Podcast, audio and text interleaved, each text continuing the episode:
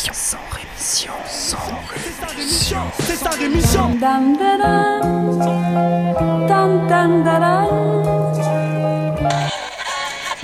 de mon sang rémission. Des médias en masse, leur discours fout des audits. Tu parles du bruit et des odeurs, les plus polis parlent d'exotiques. Équipe d'acharnés sans rémission, pourquoi on se calmerait?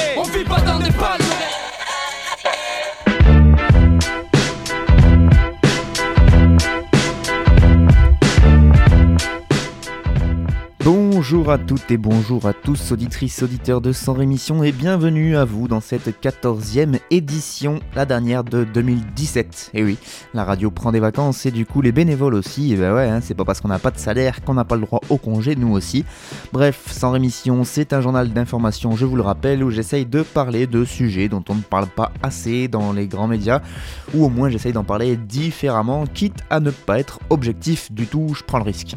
Cette semaine par exemple, on ira en Palestine tant qu'elle existe encore, on ira en Argentine et au pays du Père Noël. En France, il sera question d'armes non létales, létales, de l'armée de l'air française et du sexisme dans les tribunaux français. Mais comme toutes les semaines, tout un tas d'infos dont je ne vous parlerai pas faute d'envie ou faute de temps. hein. Donc aujourd'hui par exemple, je ne vous parlerai pas de nos pauvres élus et ou gouvernants qui n'en peuvent plus de se plaindre de ne pas gagner assez.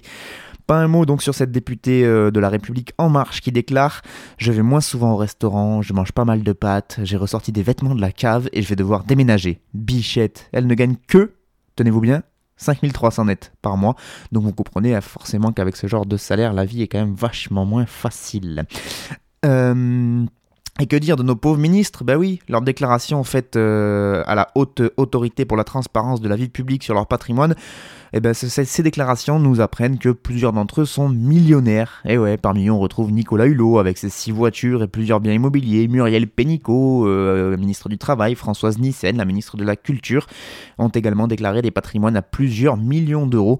Du coup, c'est quand même toujours compliqué d'aller faire des raisonnements sur la valeur du SMIC quand euh, on gagne ces sommes-là. hein. Mais bon, eux, ils continuent et apparemment, ça leur fait pas trop honte.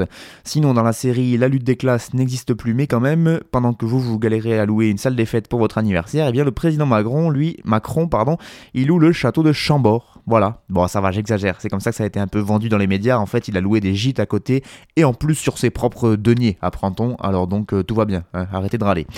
Mais rassurez-vous, les élus euh, bah, vont prendre quelques mesures pour s'entraider eux-mêmes. Et oui, on n'est jamais mieux servi que par les deniers publics. Donc on apprend par exemple que le Sénat veut autoriser un bonus de 40% sur, les sal- sur le salaire des maires des villes de plus de 500 000 habitants. Si l'amendement du Sénat est validé par l'Assemblée nationale, un tel salaire pourra donc désormais atteindre 7 716 euros bruts, tranquille.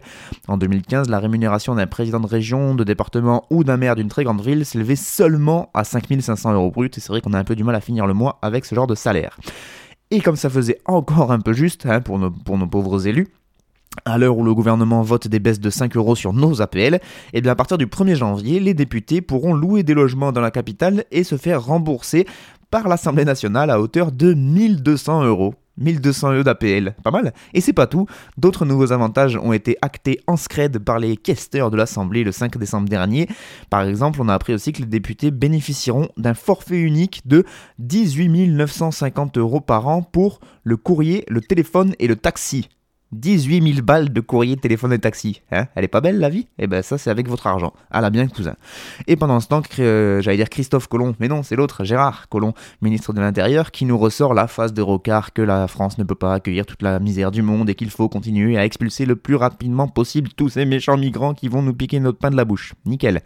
Et pendant ce temps-là toujours, une étude vient de sortir du laboratoire de recherche du CNRS Travail, Emploi et Politique Publique une étude qui confirme qu'il est beaucoup plus difficile de trouver un logement quand on est noir et arabe, 26% de chances en moins très précisément selon les auteurs de l'étude. Voilà, liberté, égalité, fraternité, résumé en 3 minutes. Dans le monde, tout un tas de choses dont je ne vous parlerai pas non plus, hein, comme le cas de la Pologne qui a été examiné par la Commission européenne cette commission qui s'alarme des lois récemment adoptées euh, en Pologne et qui remettent en cause l'indépendance des juges. Les commissaires européens ont décidé de lancer la procédure prévue dans l'article 7 de la Constitution européenne. Elle n'a encore jamais été utilisée contre un État membre, mais elle peut aller jusqu'à sa mise au banc carrément de cet État membre par une privation de ses droits de vote au Conseil européen. Voilà, donc on va voir avec quelle modalité ils vont appliquer l'article. Ce dispositif avait notamment été imaginé après le bras de fer survenu entre l'Union européenne et l'Autriche lorsque l'extrême droite était entrée au gouvernement à Vienne en 2000. Ah bah tiens, justement, eh je vais continuer en ne vous parlant pas de ce qui se passe euh, en Autriche, où deux mois après les législatives, le conservateur Sebastian Kurz et le chef de l'extrême droite Heinz Christian Strache sont parvenus assez facilement à un accord de coalition pour le gouvernement. Cette fois-ci, les institutions européennes ont décidé de laisser sa chance hein, à cette coalition gouvernementale autrichienne, donc conservatrice et néo-nazie. Le président du Conseil européen, Donald Tusk, et pas Donald Trump, a en effet jugé fiable le nouveau chancelier autrichien. Nickel. Dans le monde, toujours pas un mot sur le Japon qui a exécuté en début de semaine euh, par pendaison deux condamnés à mort pour meurtre. C'est ce qu'a annoncé le ministère de la Justice japonais en ignorant les demandes répétées de plusieurs organisations de défense des droits de l'homme qui les, qui les appelaient à renoncer à la peine capitale. Ça porte maintenant à 21 le nombre de condamnés à mort au Japon exécutés depuis le retour au pouvoir du Premier ministre conservateur Shinzo Abe à la fin 2012, dont 4 pour cette seule année 2017. Rien non plus sur le Chili qui a basculé à droite dimanche dernier en élisant au second tour de la présidentielle Sébastien Piñera. Le millionnaire homme d'affaires qui a déjà gouverné le pays entre 2010 et 2014 l'a emporté avec plus de 54% des suffrages face à son rival de centre-gauche.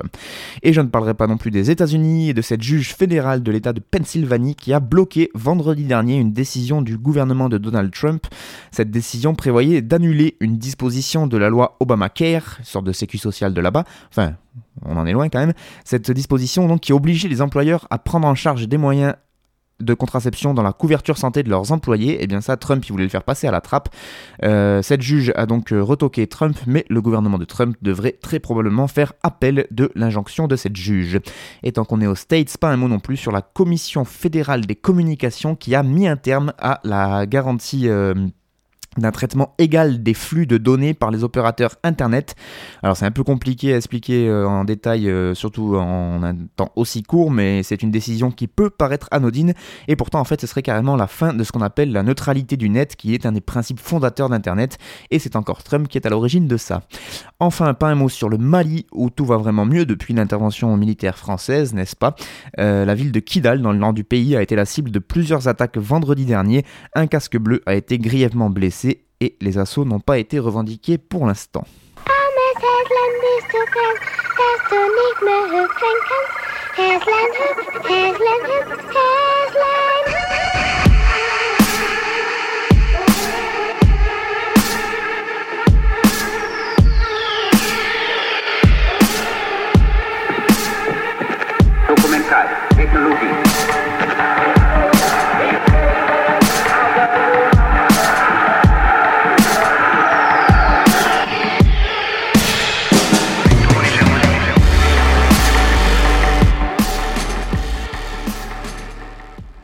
Allez, on commence avec euh, la Palestine, donc euh, différentes infos. Tout d'abord le meurtre, parce qu'à ce stade-là c'est comme ça qu'on appelle ça, hein, le meurtre donc de Ibrahim Abou Touraya, amputé de ses deux jambes en avril 2008 lors d'une incursion militaire israélienne près du camp de réfugiés euh, d'Al-Bourreij dans le centre de la bande de Gaza.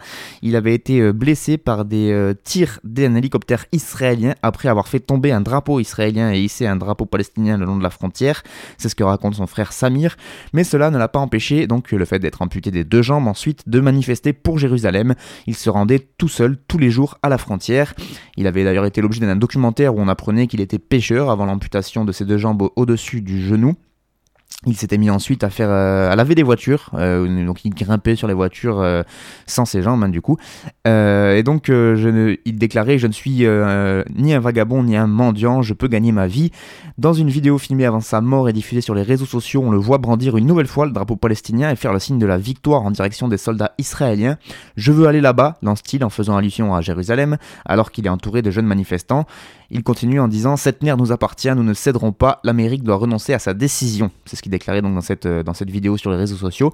Il a été tué d'une balle dans la tête selon le ministère de la Santé de Gaza, et il est l'un des quatre Palestiniens qui ont trouvé la mort vendredi dernier lors des affrontements à la frontière israélienne. Et sinon, toujours à Gaza, euh, alors même que le pays donc, est extrêmement sous tension après l'annonce de Trump de reconnaître Jérusalem comme capitale d'Israël, on apprend que le processus de réconciliation entre le Fatah et le Hamas eh bien, euh, est dans l'impasse un petit peu, et c'est aussi entre autres dû à cette crise. En effet, mardi dernier, tous les bâtiments des ministères de la bande de Gaza étaient fermés, tout comme les écoles gouvernementales et les hôpitaux publics à Gaza. Seuls les soins urgents étaient pratiqués. À l'origine de cet appel à la grève, c'est les hommes, ce sont les hommes du syndicat de la fonction publique qui, euh, qui ont appelé euh, donc à cette grève et qui d'ailleurs s'assurent que les fonctionnaires ne viennent pas travailler, même ceux qui auraient envie. Hein, ça, c'est des grèves euh, forcées. Mais donc ce syndicat qui est lié au Hamas, qui contrôle la bande de Gaza depuis 10 ans, demande la reconnaissance des 55 000 fonctionnaires qui se trouvent euh, donc à la bande de Gaza, de l'administration de facto du territoire, comme des agents légitimes du gouvernement. Ils réclament leur intégration donc dans les effectifs de l'autorité palestinienne, qui est à sa capitale à Ramallah et qui finance déjà sa propre administration. Au terme des négociations qui avaient été menées euh, au Caire cet automne, le Hamas estime que c'est à l'autorité palestinienne, donc à l'OLP du pays, de payer les salaires de ses fonctionnaires en attendant la mise en place d'une administration unifiée entre le Fatah et le Hamas. Mais la semaine dernière, le gouvernement donc euh, du euh, Fatah n'a versé les rémunérations que de ses propres employés situés en Cisjordanie.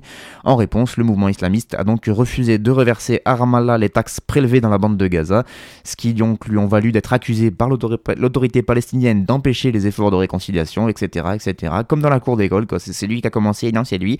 Mais devinez à qui tout cela profite un indice, il est quand même pas très loin.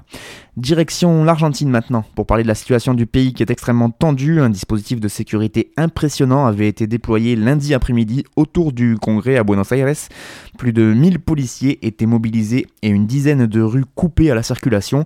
La plupart des contestataires étaient rassemblés à l'appel des syndicats et de partis politiques d'opposition. Ils ont manifesté pacifiquement, mais plusieurs centaines de manifestants ont décidé de défier les forces de l'ordre en leur jetant des pierres avant le début de la marche devant le Parlement.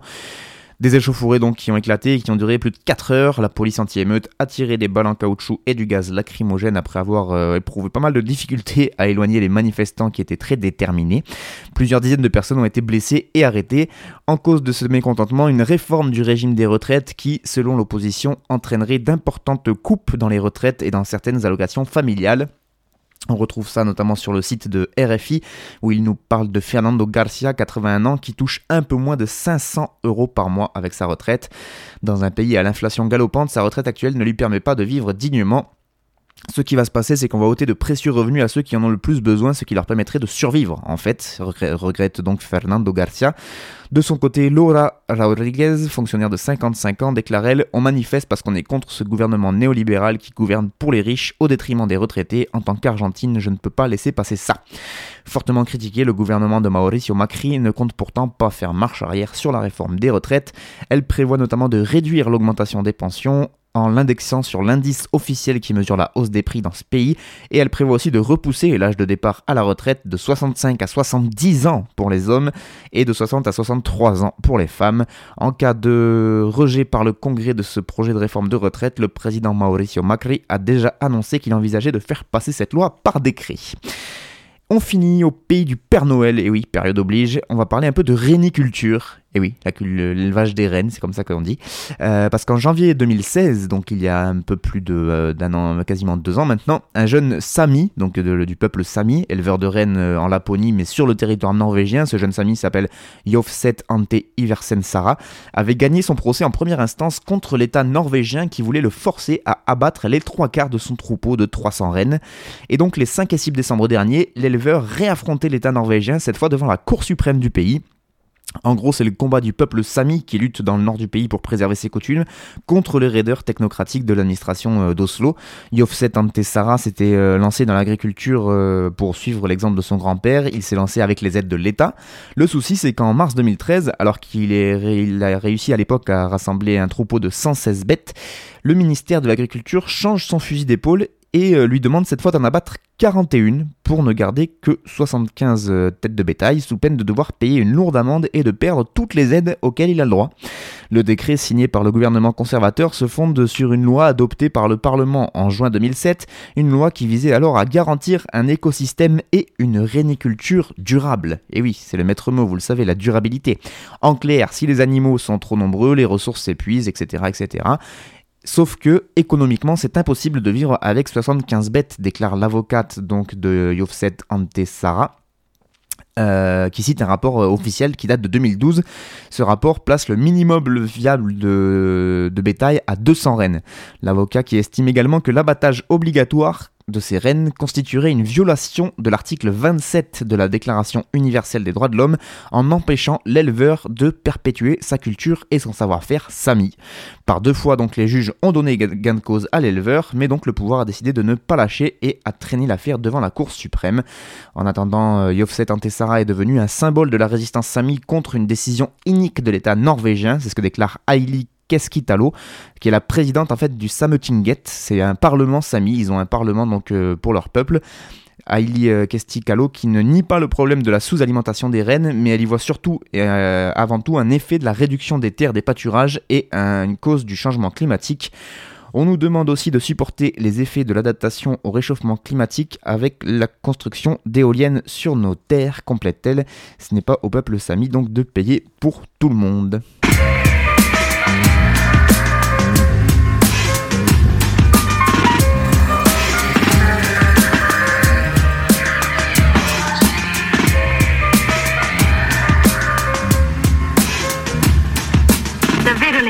La musica, Paul. Mi dica perché ha voluto restare solo con me. Ma così, per il piacere di parlare un po'.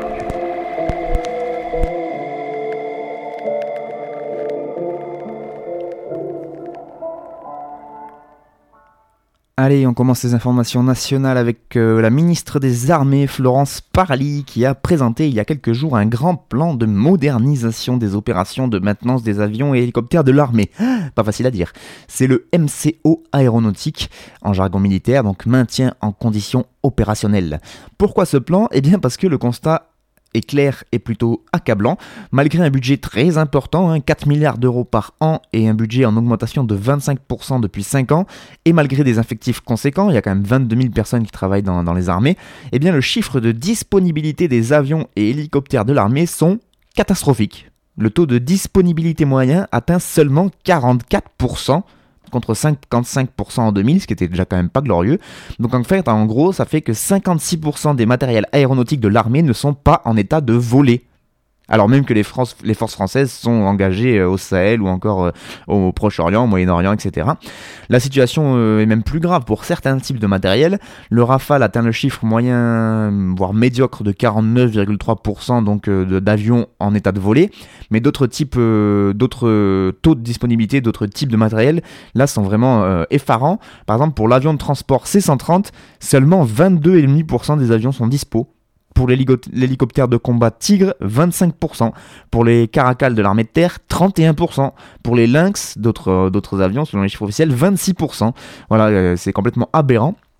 Le général André Lanata, chef d'état-major de l'armée de l'air, précisait même que, précisait même récemment, pardon, devant les députés de la commission de la défense, qu'il ne pouvait compter que sur 1 voire 2 A400M sur une flotte de 12 appareils. C'est des, des avions de transport militaire là encore. Les conséquences de tout cela sont que les équipages s'entraînent moins, les formations de pilotes sont contraintes, les techniciens sont sursollicités et le coût de l'heure de vol augmente, déclare Florence Parly, donc ministre des Armées. Alors là, je vous demande de vous accrocher un petit peu. Le coût d'une heure de vol en caracal est ainsi passé en 2012 de 19 000 euros de l'heure à, à 34 000 euros en 2016. Ce qui fait quand même une explosion de 81% des tarifs.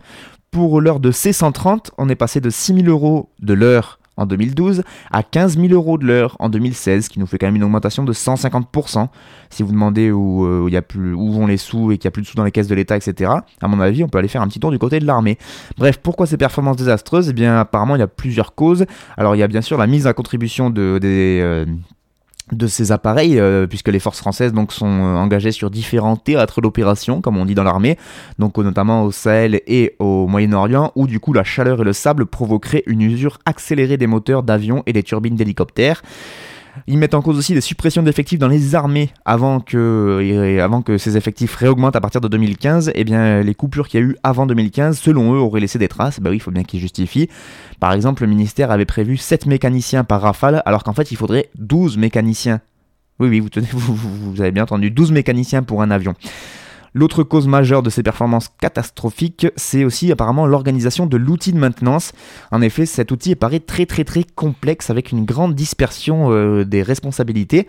Les acteurs sont multiples, je vais essayer de vous faire ça vite, alors accrochez-vous parce que c'est complètement incompréhensible, mais j'ai essayé de résumer. En gros, pour chaque euh, appareil, il y a un maître d'ouvrage public qui s'appelle la CIMAD, enfin CIMAD, euh, structure intégrée du maintien en condition opérationnelle des matériels aéronautiques du ministère de la Défense. Il y a un industriel public, le CIA, Service industriel de l'aéronautique, qui est censé euh, challenger un peu les industriels privés pour faire baisser leurs prix. On retrouve aussi les constructeurs et les motoristes, donc Airbus, Dassault, Safran, Thales et toute la clique. Et enfin, il y a les industriels spécialisés, Sabena Technique, Air France Industrie, etc. Et en fait, du fait de ces euh, dilutions des responsabilités, la maintenance, par exemple, d'un hélicoptère Tigre fait l'objet d'une trentaine de contrats différents entre ces différentes entreprises et donc chacun se renvoie la balle. Magnifique. Hein Peut-être que ces 4 milliards de budget ils pourraient être utilisés plus utilement, mais je sais pas. Moi, je suis pas élu, je connais pas les, je connais pas les dossiers. Allez, on enchaîne et on va du côté de l'excellent blog Chronique du Palais, un blog qui compile différents moments euh, d'audience dans les tribunaux, le tout mis en forme et en article par Marie Barbier, journaliste à l'Humanité. Et donc, dans un de ses derniers billets, elle s'est intéressée au procès de Georges Tron, dans cette affaire aussi fracassante que celle des accusations de viol et d'agression sexuelle portées contre cet ancien secrétaire d'État sarkozyste, eh bien la parole des plaignantes devant la cour d'assises de Bobigny en Seine-Saint-Denis était très attendue. Et je vais vous lire le compte-rendu glaçant qu'en fait la journaliste qui a assisté au procès parce que bah, ça se passe de, de commentaires et je voudrais pas rajouter plus que ça. Donc à partir de là, je cite son article. Au troisième jour d'audience de ce procès, qui doit durer jusqu'au 22 décembre, il est 10h30 lorsque Virginie Etel est appelée à la barre. Cette femme de 40 ans, aux longs cheveux blonds, attachée en queue de cheval et habillée tout en noir, parle d'une voix douce et lente. J'ai été agressée par ces deux personnes, commence-t-elle en désignant le banc des accusés, où le maire de Draveil, Georges Tron, se tient aux côtés de son ancienne adjointe, Brigitte Gruel. Tout ce que je demande, c'est que ça soit jugé par un juré populaire, qu'on entende ma parole. Je n'ai pas porté plainte pour des soucis de réflexologie, mais pour des agressions sexuelles. On a beaucoup évoqué récemment avec l'affaire Weinstein et hashtag balance ton le parcours du combattant qui attend les victimes de viol qui osent porter plainte. Sans doute oublie-t-on trop souvent dans ce parcours les magistrats auxquels elles seront confrontées dans les prétoires. L'audition d'hier matin, donc euh, c'est écrit euh, Toujours, je cite toujours le, blog de Marie Barbier. L'audition d'hier matin est à ce titre exemplaire. Première surprise, au lieu de laisser la parole à la plaignante, le président de la cour d'assises, Régis de Jorna, retenez bien ce nom, commence par lire la plainte qu'elle a adressée en 2011 au procureur d'Evry. L'ancien employé de la mairie de Draveil commence en y racontant son embauche en septembre 2008 comme hôtesse d'accueil à la mairie de Draveil.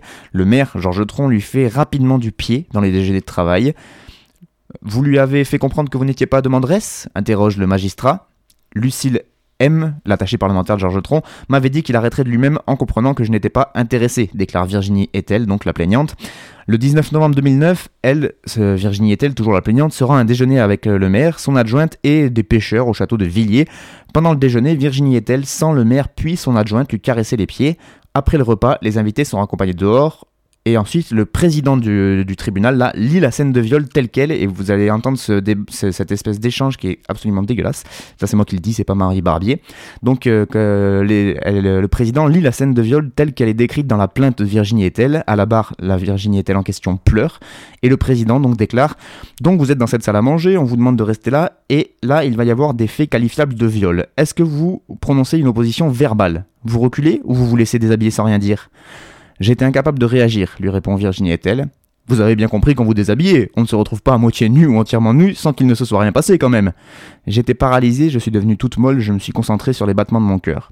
Vous n'avez posé aucune résistance. Je n'étais pas en mesure de poser une résistance.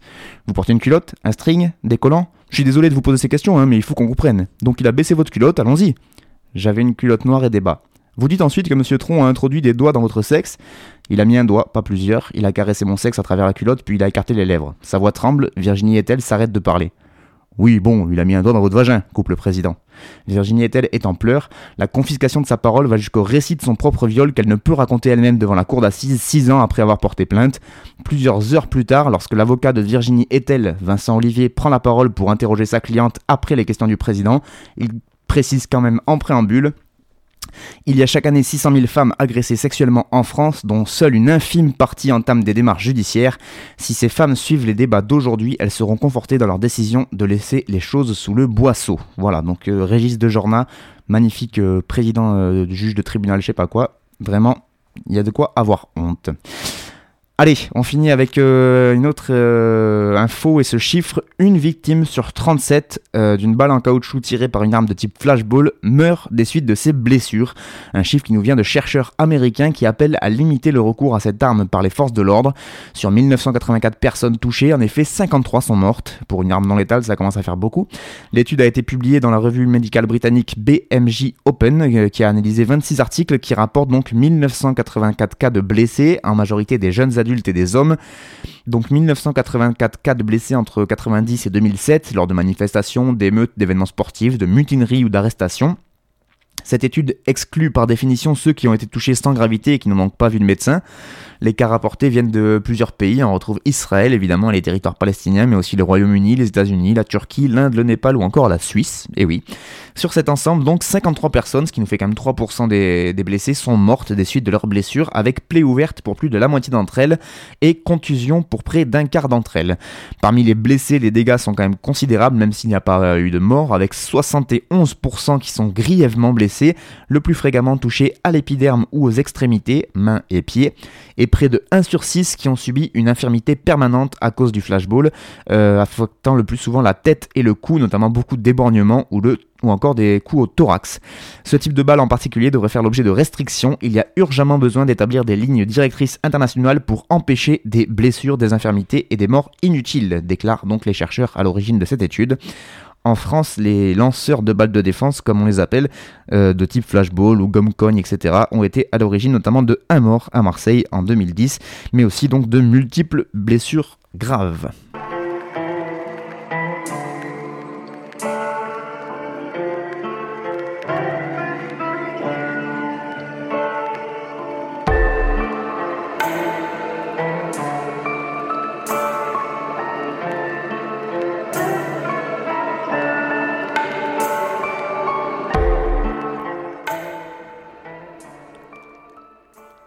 C'est la fin des actualités donc euh, de Sans Rémission pour, euh, pour aujourd'hui et pour cette année, même pour 2017, puisque comme je vous le disais en intro, il n'y aura plus de Sans Rémission puisque ça va être les vacances et donc que les bénévoles aussi prennent des vacances.